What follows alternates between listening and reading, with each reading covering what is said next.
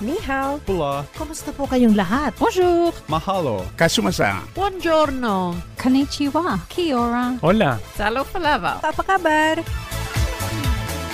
Rich in the music of different cultures, this is Multicultural Radio, Cairns FM 89.1.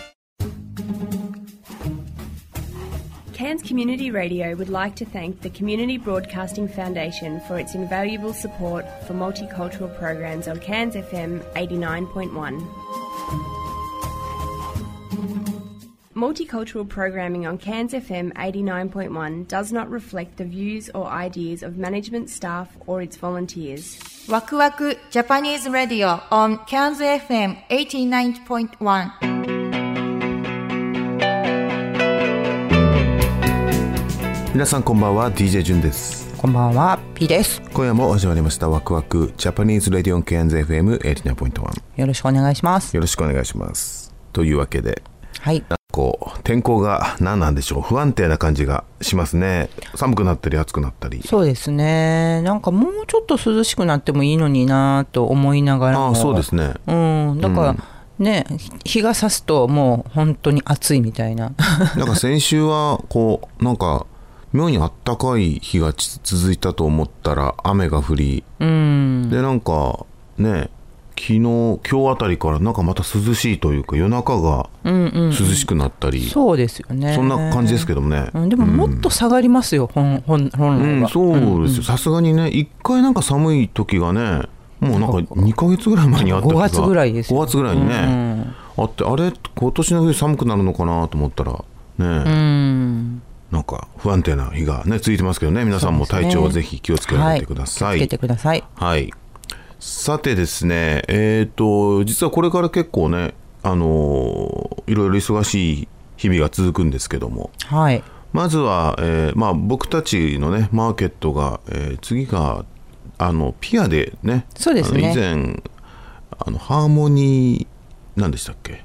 ヘルスヘルス何ハ回ピネスハーモニーエクスポみたいな。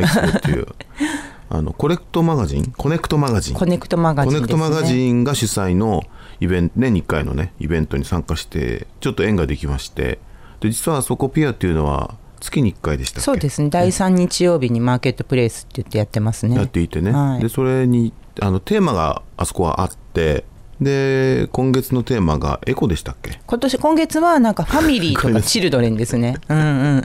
うろ覚えすぎて申し訳ない。そうですね。ない月もあるんですよテーマが。ああそうなんですね。そうそうはいそうそう。そうでそれでまあ参加するということで、それが15日。18はい。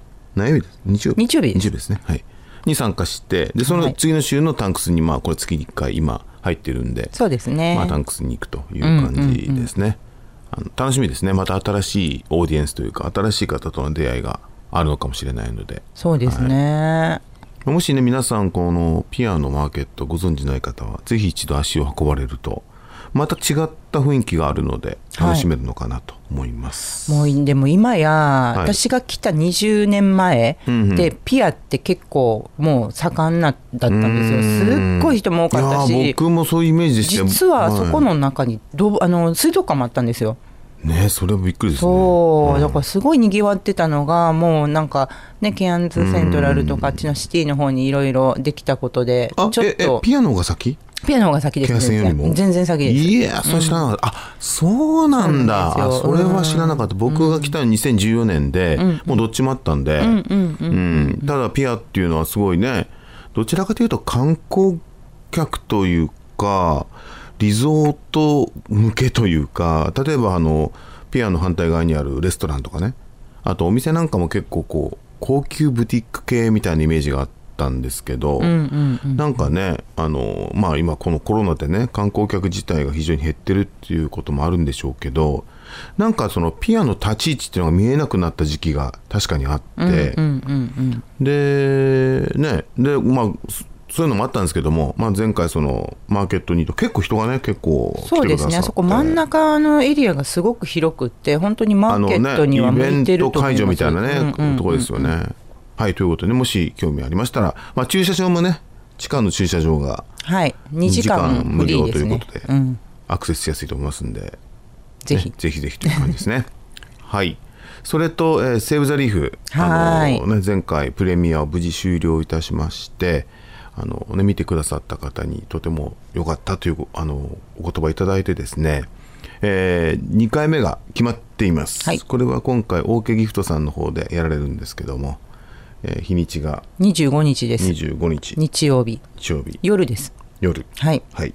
あのこれ予約が必要なので、そうですねはい。予約必要ですね。人数がね、あのコロナの関係で限られてますんで、はい。あの興味ある方はぜひ見てみてください。1時間でね、本当見やすいので、で英語と日本語どっちでも見れますのでね、あの非常にわかりやすくとてもいいストーリーがあのケアンズとあのえっ、と沖縄で、はい。はい見やすいので、ぜひぜひという感じですね。はいはい。あと何がありますか？ね。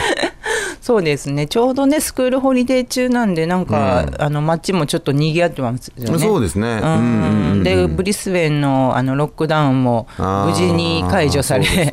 ちょっとそのあたりからも人が今週は来るのかなってなんとなく予想はしてますね。あーそっかそっか。ロックダウンがあったからね、まあ、でも確かに街は子供たちで溢れてますよね。溢れてますね。うん。まあうん。いいことですけども、うんうんうんうんでこの間のこの間昨日昨日か、んパームコーブえ日曜日？昨日ですよね？昨日です、昨日です、うん。そうそう昨日あのパームコーブ行ってきたんですけどもすっごい人でしたよね。相変わらずですねあそこはね。ねまあ、なんていうかね改めてね感謝しましたよ、こうやってね、もう今やまあソーシャルディスタンスとかもちろん気をつけてますけど、ねあのマスクもねえー正直せずまあねみんなこう日常の日常に戻ったってわけじゃないんですけども、はい割とね世界では全然まだまだあんなことができない中太陽のね昨日本当晴れましたからねすごいいいお天気でしたね。すごい久しぶりの快晴で気持ちのいいね、あの本当日本でいう秋晴れのようなね感じででも海に入ってる人がいるというね謎の 謎の光景でしたけどもね。秋晴れで海みたいな。秋晴れで海みたいなね。季節感はもうねどこに行ったんだまあそれはいいんですけどもね。あの非常にあのね気持ちのいい日でしたけどもねはい。改めて感謝ですよね。うんという感じでじゃあ、今週のラインナップを。はい。し今週は新コーナーが始まります。そうそうそうそう。はい。これはちょっと何者入りで、はい。何者入りっていうか。そうなんですよね。あの実は何回かあの多分インタビューもしましたしそうですね。うんうんうん。何回かね実はラジオかどうかわからないんですけども何度か僕はちょっとインタビューをさせていただいたんですけども本当私がですね舌を入れる智子先生。はい。ねあの知る人ぞ知る方なんですけどもね、なかなかメディアの方にねあのなんでしょうちょっと時期が時期というかということだったんですがプライベートでは結構ねあのカフェとかで話をして2時間とか普通には 話してしまうものすごくなんて知識が豊富ででかつ落とし込まれている方なんですけどね、まあ、その方に今回ね改めてオファーをしたところとりあえずじゃあちょっとやってみましょうかということで始まりました。はい。ということで何が飛び出すんでしょうかお楽しみにということでこの後すぐ。そうですここのの後すぐ はい。はい。それとあと日本歴史発見。日本歴史どんどんどんどん深みに僕自身も歴史にどんどんハマって。いってはい。で最後はセラピストに聞きたい体のこと。そうですね。こもちゃんの警戒読をお楽しみください。よろしかったら最後までお聞きくださいワクワクジャパニーズ・ラディオ on Cairns FM 89.1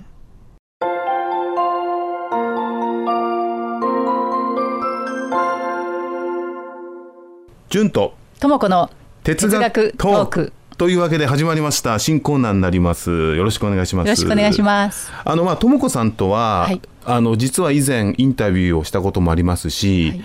割とプライベートではね、はい。あのまあ定期的というか、非定期的な中の定期的という感じで、こう直感に流れるまま、ちょっとじゃあお会いして、コーヒーとかを飲みながら、いろいろお話をする機会があったり。まあ、ワークショップにも参加したり、はい。い、ろいろあの僕自身が実は先生と仰いでる方なんですけどもここで先生でちょっと連呼しちゃうとあのあれなんで、まあ、ともこさんということであのお話をさせていただきたいと思います、よろしくお願いします。よろしくお願いします。もう簡単に自己紹介いただけますか？あのはい。はい、えっ、とですね、住んでいるのはケアンズなんですけれども、えーそうですね、もう20年以上になります。で、そこであの2児の母を経て、今は、えーヨガを教えております。はい、はいということで、まあ、知る人ぞ知ると言いますかね、まあ、ヨガをやられてる方は割と知ってるんじゃないかという、ヨヨガのともこさんっていうのは結構、あのね、わかると思うんですけども、はい。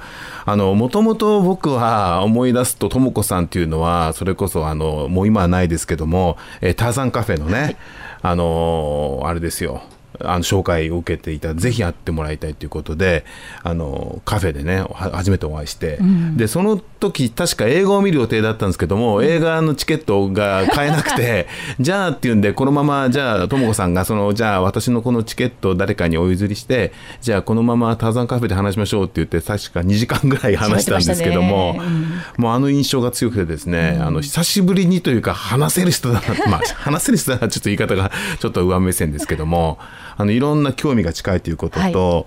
はい、でその後もねいろいろその本もお借りしたりとかしてですね。で今回まあこの、まあ、非常にとも子さんはお忙しい方だったのでなかなかねこういうあの機会が持てなかった、まあ、機会というか、まあ、流れでしょうかね。ね。どどうなんでしょうね、いろんなことがあって、まあ、今回ねはい。ちょっとお時間ができたということで、まあ、哲学トークということでかなりこう重たいテーマで持ってきましたけども、はいあの基本的に重たいテーマを話したいなというふうに思ってますので よろしくお願いします。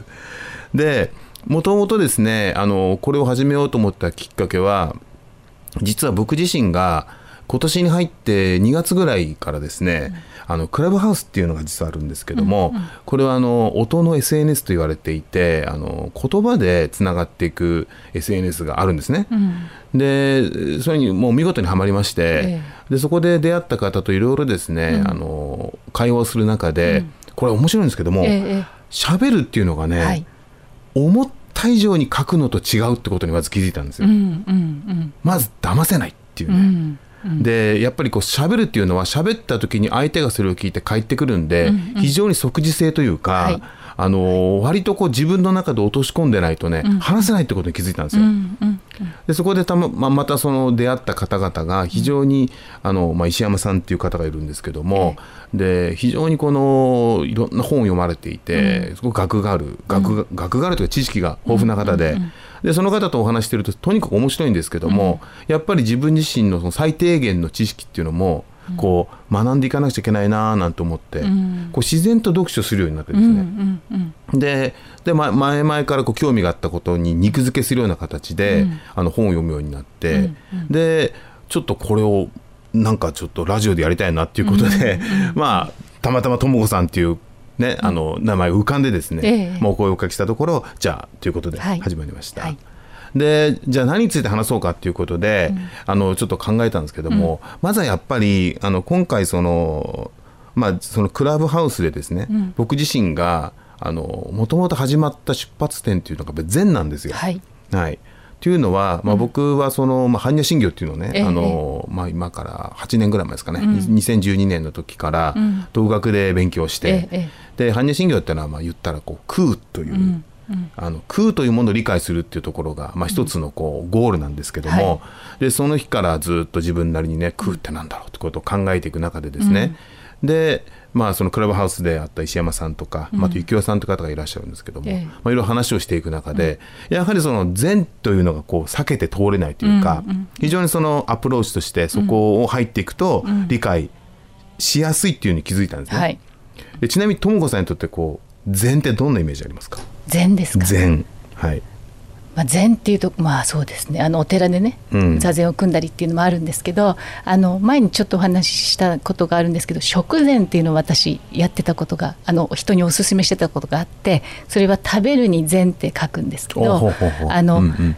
噛むことって体にすごくいいって言ってますよね。でもなかなかできないので、えー、ともう食べ物を口に入れて物を噛むことに集中するっていうのをあのちょっと教えてたことがあるんですけどあの要は物を頭で考えないで感じることに集中する。うんうんそうすると無になれる。そのさっきであの潤さんがおっしゃった空とか無とかっていうことなんですけど空とか無になるためにはまず頭で考えない。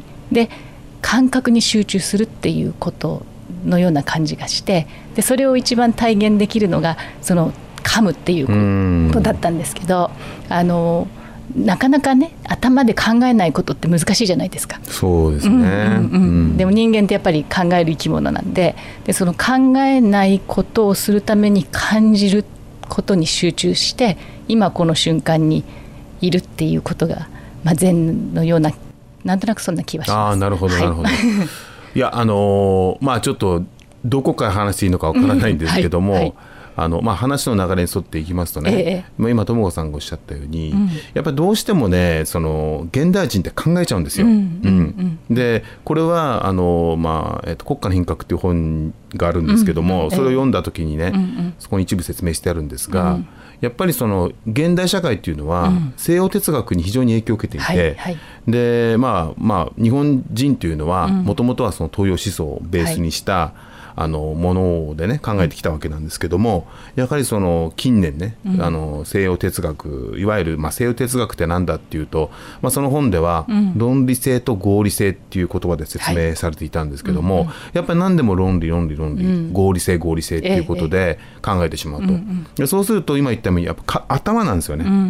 感じるとか直感っていうのはやっぱり論理的でない、うん。合理的でないっていうふうには片付けられてしまうので、うん。どうしてもそのこうなんていうんですか、まあ、教育もそうですよね、どちらかというとあの科学的というか、あの実証できないとそれは言っちゃいけない、みみたいなね、感じがある中で、ええ逆に言うとその感じることというかね、ん。そのなんていうんですかねその論理から離れたところっていうのを、うん。あまりにもおざなりにしてしまった部分があると思うんですね。うんうんで特に日本古来の、うん。そういった考え方っていうのが、科学主義でこう見ていくと、うんうん。これって非科学的だみたいな、うんうんうん。逆にそれはちょっともう古いから、うん。もうそれはもうやらないみたいなうんうん。感じがあると思うんですよ。ええで今友子さんがおっしゃったように咀嚼噛むっていうのはね、まあ、確かに結構言われてきたと思うんですよね、よく噛みなさいっていうね、で消化にいいからとか、まあ、消化にいいだけじゃないんですけども、まあそれがやっぱり科学的になると、噛むっていうのは、まあ、今言ったみたいに消化にいいっていうだけだったりとか、そういう感じなんですけども、実はあのそれだけじゃないんですよね、本当にね今もとも子さんがおっしゃったように、噛むということでやっぱりそのいろんななんていうんですかねこうまあ僕がその話を最初聞いた時に、やっぱり、まあ、僕も実際噛んだんですよね、そうするとこうやっぱり頭を超えた体感レベルの変化とか、そのなんていうんですかね。まあ言ったらアクティブ瞑想みたいな感じがあって、でその噛んでいくとだんだんその、まあ、前お話ね、あの実はとも子さんとお話をしたんですけども、だんだんだんだん噛んでいくとちゃんとその食べ物が収まってきて、とかねで唾液もちゃんとこう、生成されていくというところとか、あとその本当にこう噛めば噛むほどこう感謝の気持ちが現れてくるんですよね、こう食に対して。はい。はい、でその噛みながらも、まあ、噛めば噛むほど消化にもいいんで、その自分の体に対する感謝というか、思いやりにもつながるし、だからそういうその頭だけで考えてしまうと見逃してしまうことが、本当にその体感とかね、あのやってみるってことで、見つかるなって本当に思うんですよね。うんはい。というわけで時間がやってまいりましたけども、早いですね。早いでしょ？早いですね。あっという間ですね。というわけでね、まあ、今回こんな感じであの、まあ、ゆるりゆるりとあのテーマを作ってお話していきたいと思います、はい。まあ、基本的には何かテーマを作ってお話をしていきたいと思いますんで、はい。皆さんお楽しみに。それでは今回ここまででありがとうございました。ありがとうございました。はい。Waku Waku Japanese Radio on Cairns FM 89.1.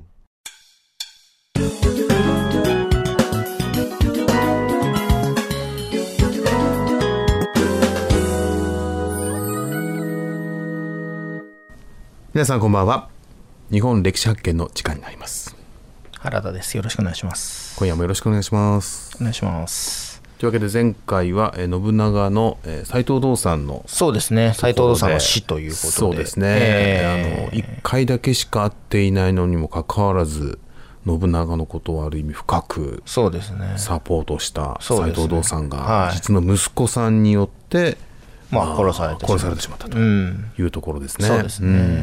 でまあやっぱりねその信長の人柄っていうのが実はあんまり見えなかったりするんですけどこういうエピソードを聞くとやっぱりそういうなんていうかな人望がやっぱりあったのかなっていうふうにね思うところがあるんですよね。このねやっぱね人望っていうのがね、うんあのーなかなか伝わらないと思うんですよ。うんで伝わらないがゆえに例えばそういった時代劇とかね、うん。そういうものが人気あると思うんですね。うん。考えてみたら例えば、まあ、真田丸っていうのを僕、はい。ずいぶん後になって見たんですけども、ええ。あれを見ると、うん。ものすごく伝わることがあるんですね。うん。うん。でもそれをじゃあ言葉によって説明しようとすると、うん。非常に難しい、うん。もしくは、あのすごいなんかこうあの仁義だとかね、うんうん。そういうなんかこう、うん。非常にこう硬い表現になってしまうんですよね。ですね。うん。でもそれがもしかしたらその侍というね、うん。人望を集めるものだったりするので、いややっぱりね、うん。あの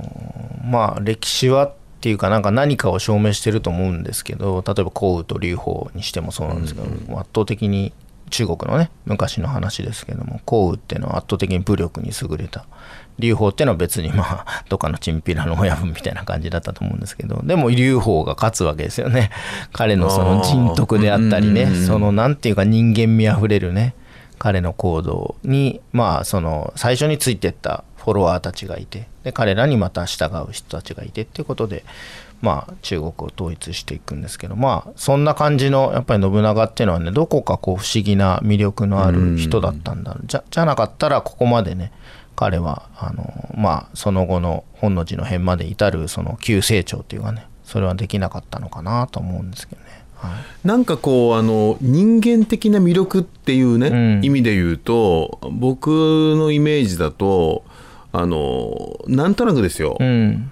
秀吉だったんですよ。うんうんうんうんなんか家康は、はい。なんか、うんなんだろうあんまイメージが良くなくてですね、うん。まあ僕もよくよく知らないからかもしれない、うん。イメージが良くないっていうか非常にその、長いその江戸時代を作った礎を作ったという意味では、はい。非常に頭が切れているんだけど、うん。どこかなんか冷静というか、うん。そういうイメージがあったんですね。うん。で信長はなんかひ凶暴な、非常に前代未聞なことをやってのけた天才派だと思ってたんですけど、こうやってお話を聞いていくと、ね。やっぱそれだけじゃないん人間的な魅力っていうのがこうね垣間見る、まあ、彼を本当に形成したのはこの桶狭間の戦い前の彼の行動っていうのがやっぱり信長のその後のね、成長に大きく寄与しているという感じ。桶狭間って本当まあねあのジャイアントキリングで、まあ、偶然っていうかね一発アッパーカット入っちゃったみたいなところがあーそうなんですね。若干あるんですけども、はいはい。やっぱりそこはあるんですよ、うんうんうん。若干。ただとはいえやっぱりその前の戦いっていうのは地味に勝っていく信長っていうかね。でも前回のね、放送でもその斎藤道さんの話でねあの、は途中でたあの助けに行こうとして行ったんだけど、ちょっと間に合わなくて、うん。なで逆にその撤退をするってはいなった時に、その一番後ろ、うん。こう撤退してる後ろを信一長が番死ぬ可能性の高い。そうそこを見たっていうのがねやっぱりね、これはすごいやっぱりその味方陣営にしてみたら、その最も危ないところをね、大将が見るっていうのが、これはすごくね僕の中ではね、あのその後のね、ん。やっぱり士気にも関わってくると思うし。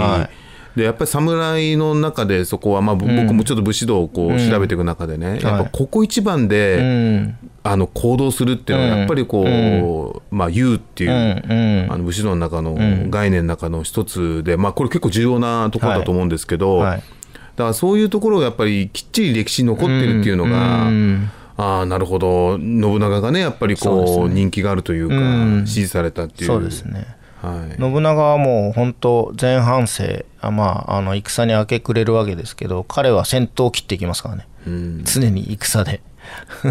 これ何回か怪我とかあるんですか？大きな怪我って。あのね意外にやっぱりその怪我っていうのはだいぶ後半になってからなんで鉄砲とかがやっぱりねメインになってきてうん。うん一回撃たれたりってあるんですあそうなんですか。けど足をね撃たれる時はあるんですけどそれ以外はまあ辛くもね逃げ切ったりあの勝ち切ってまあもちろん多少の怪我はしてたと思うんですけど大怪我っていうのはその鉄砲で撃たれたっていうのは記録には残ってるんでそれうなんまあ撃たれたとか撃たれてないとかまあちょっとし諸説ありなんですけどはい。わかりました。まあ、ではい。そうですね、今日はちょっとその、まあ、斎藤道さんの息子、はい。達興っていうのがですね、まあ、結局、斎藤道さん、まあ、父親をね、まあ、最終的には殺してしまい、まあ、自分が美濃の国、国の当主になるわけですけども、そこと組んだのがですね、実は信長の弟なんですよ。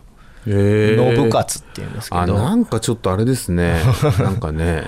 そうだ結局義達と今度弟を動かしてこういわゆる尾張を潰そうという動きをし始めるわけですね。うんうん。でまあ信長の弟がですねそこで台頭してきまして信勝ってもう実の弟です。お母さんも一緒なんで本当の腹もうやっぱ仲悪かったんですか？ままあよくはないでしょうね。さんもまあね、うん。まあ要はないはその、うん。信長がその真っ向を投げつけた時にピシッとしてた方。のああなるほど。ピシッとしてた。なるほどね。よはい。かれと思ってなかったし、でまあ結局家臣団もまとまりきてなかったので弟が旗を上げ、まあ、要は信長にあの戦を仕掛ける。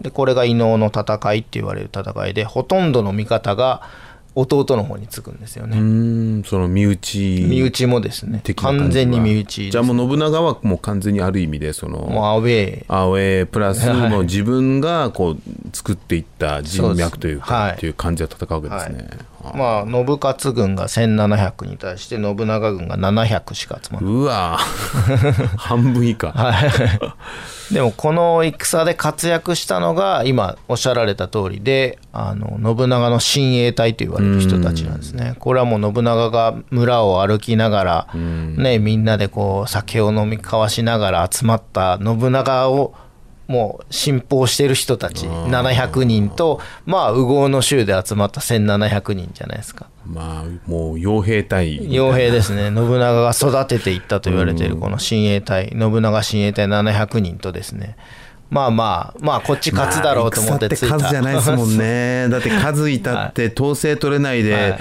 ね逃げ回ったらはい。もう全くもってね戦力じゃないけど、そういう傭兵はねもうはい完全にそういうの熟知してるから、しかも信長のために死ねると思って。そうですよね。信長の方についた700人とですよ、まあ向こうかなと思ってついたそうね。1700人でう。ん。まあ形勢が逆転したらおそらく逃げるでしょうしねそういう人はね。で結局やっぱ信長その時も一番先頭に立っていくんですよ。でみんな行くぞーっつって700人引き連れて 突撃していく、まあいわば当主ですよね。信長のが大義名分あるわけですよ。信長だって当主なんですか？ら弟の方が悪いわけですよね、兄貴に逆らった。勝負にならないんじゃないですかこれは、ね。まあこれ結局信長勝つんですよね。で弟はまあ一応許すんですけどであのまあ身内だからっていうことで全員許すんですよ。そこがすごくないですか、うんすごいですよ。もう西洋の歴史では絶対ありえないし弟でさえ、もう無法を起こしたらもうそこはもうはいね,、ねもう問答無用ですけど、はい。それ全部弟についた家臣も全部許して弟もまあとりあえずまあいいよと。まあなんか出来心があったんやろと。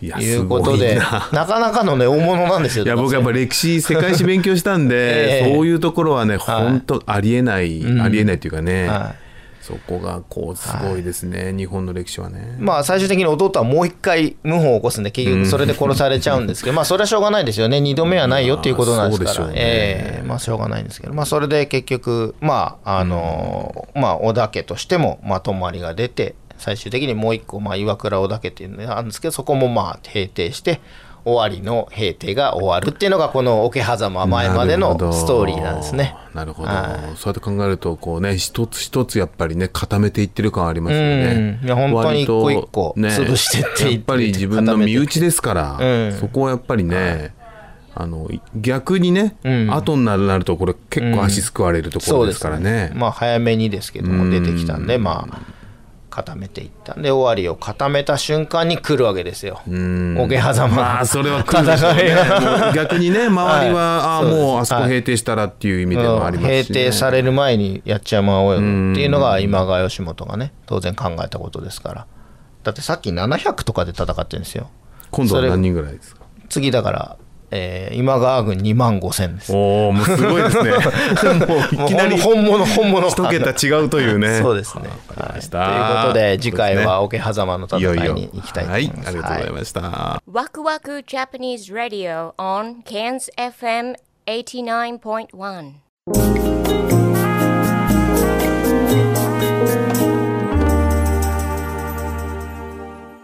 セラピストに聞きたい体のこと。こんばんはこもです。はるみです。よろしくお願いします。お願いします。えー前回に引き続きでございますね、はい。今日はあのちょっと恐ろしい死亡の話。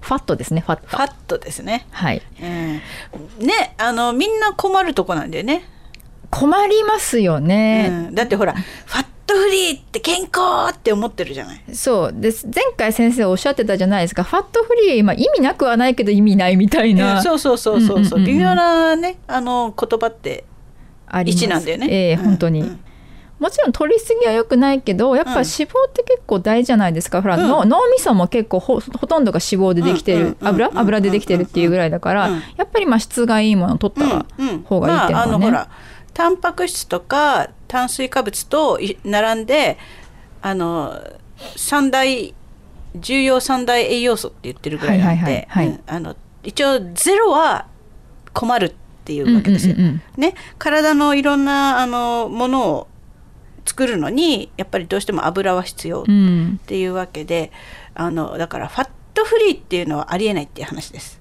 ありえありえないですか？ありえないですね。意味ないと、うん、だってほら必要な栄養素なんだから。まあそうですよね。うん、だって結局何のかんの言って牛乳のファットってイコールまあバターの成分と一緒じゃないですか言っちまえば、うんうん。そうかそうか、うん。じゃあ大事なものをそがれてるとそうも言えるんですよね、うんだからあのファットフリーって何が言いたいのっていう話。何が言いたいんだろうね、うんうん。やっぱりファット少ないイコール痩せるみたいなヘルシーみたいなイメージが定着しちゃってるっていうのがね、うんうんありますよね、うんあのだから多分言言われてるのはあのほらその心臓病を起こすとか、はいはいはいはい。あっちの方とかあと太るとか太ってあのし肝臓につくと脂肪肝になって体が悪くなるよとかってそういうのをみんなね気にしてるんだと思うんですよ。はい。うん、それであのなんていうの？あじゃあファットは取っちゃいけないんだからファットフリーがいいっていう話なんじゃないかなとは思ってるんですけど、はい。うん、どうでしょうかね？いやいいと思います。もうグーのでも私出ませんよ。ね、うん。本当にね。じゃあ我々じゃあ体にいい油を取ろうということで。あいい油を取ってくださいっていう話です。であのー多分ちょっとこうほらダイエットをかじったことダイエットねしようと思って、はい。い、ろんな栄養素のことをかじったことがある人はあのー知ってるかもしれないですけど、はい。脂肪には大きく2種類あって不飽和脂肪酸とふ飽和脂肪酸っていうのがあって、はいはいはい。で、えっと飽和脂肪酸っていうのはうんと常温で固まるほら、うんうんうん。大好きな豚の豚ちゃんさほっとくとあの油浮き上がってきて固まるじゃないですか。固まりますね。豚さんとか牛さんとかの。ラードちゃんとかね。うんうんうんうん。ああいうのをあの飽和脂肪酸とはい申します。はいはいはいはい。でここっちの方飽和脂肪酸ってあのなんていうのかな。あんまり体によろしくないんですね。なのでこっちはあのちょっと控えめにしていただいてで不飽和脂肪酸っていうのはあの常温で固まらない。要するにルーあの普通に置いてても固まらない植あのなんだっけ植物油系っぽいのがそれですね。固まらないでしょあれ。サラサラしてますね。はい、うん。そういうのがあの不飽和脂肪酸っていうやつなんですけどはい。あの中でもねあのけこっちの方が結構いいんですよ体に。その固まらないサラサそうそうラサラの人たちが。そうそうそうはいはいはい。そうそうサラサラさんたちの方が非常によくってあの多分みんなね聞いたことあると思うんですけどオメガ3はいはいはいね、はい。頭が良くなる。オメガ3ね。オメガ3オメガ6とかってやつですよ。なるほどね。なるほど。はい、うん。でこういうのこれをこれも含みます。うん。なるほど。はい。でえっ、となんていうのかな。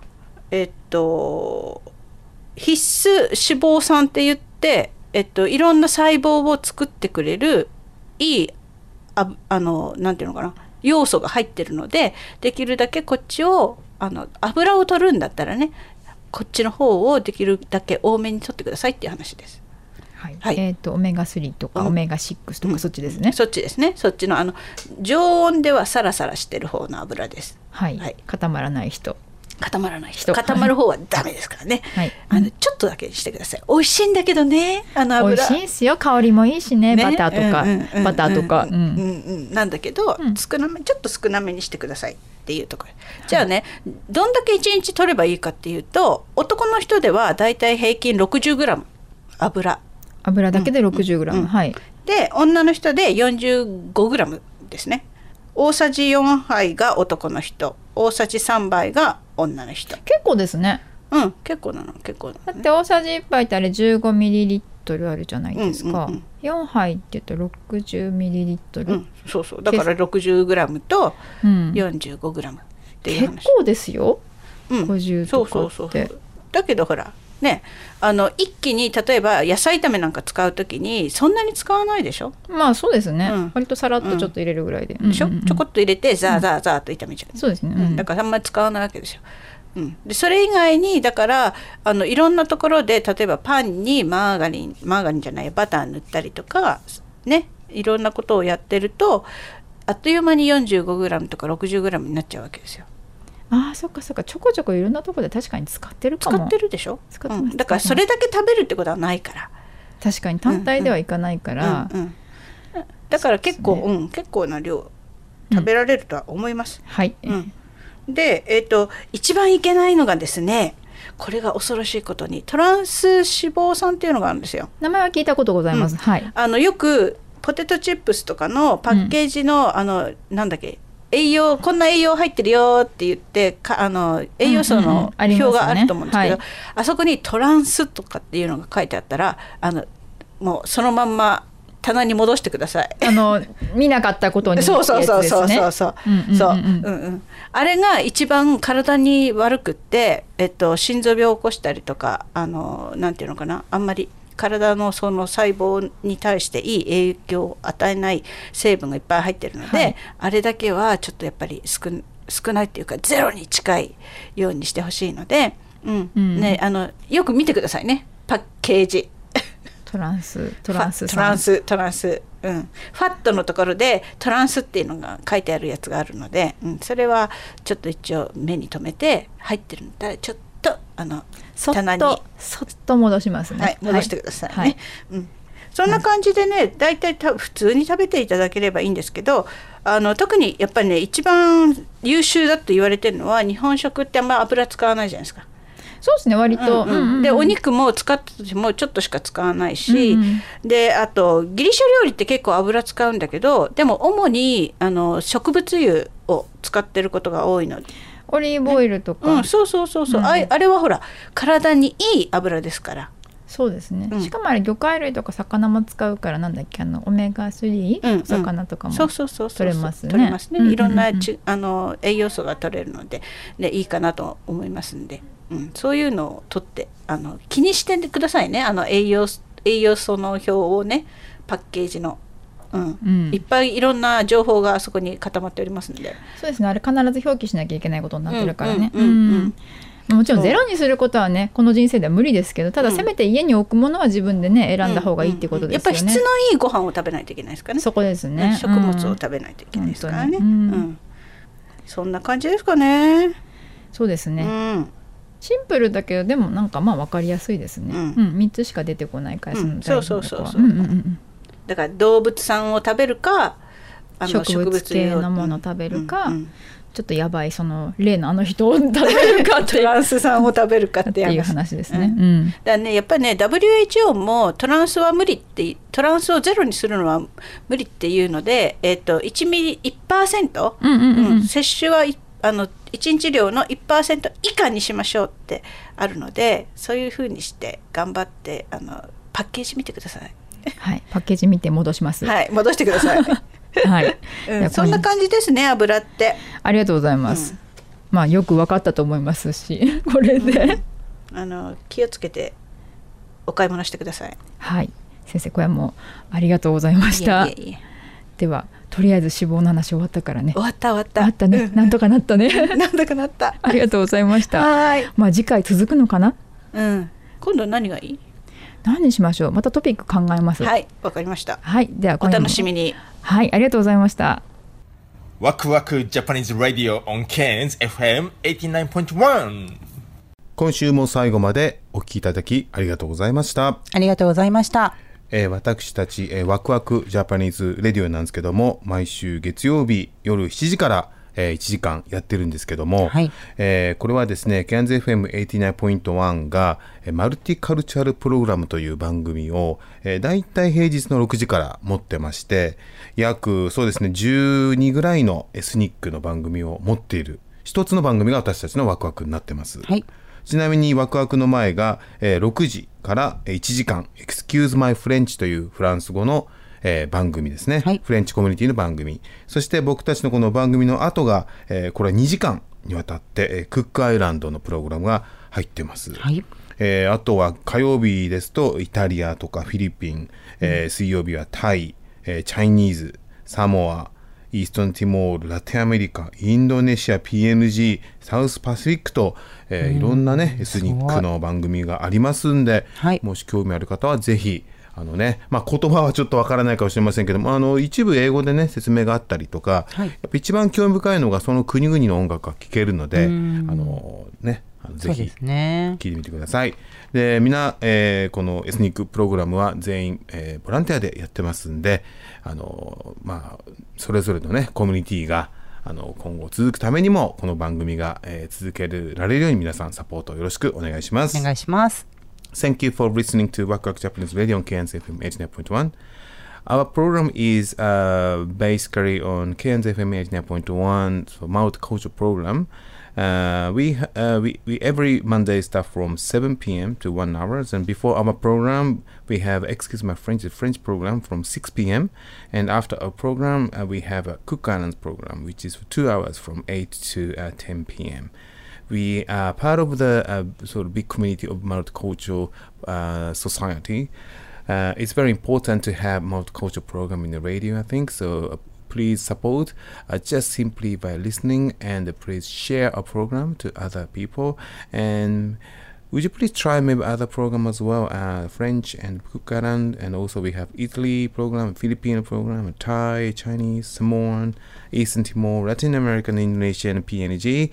So uh, please tune it just for our community.「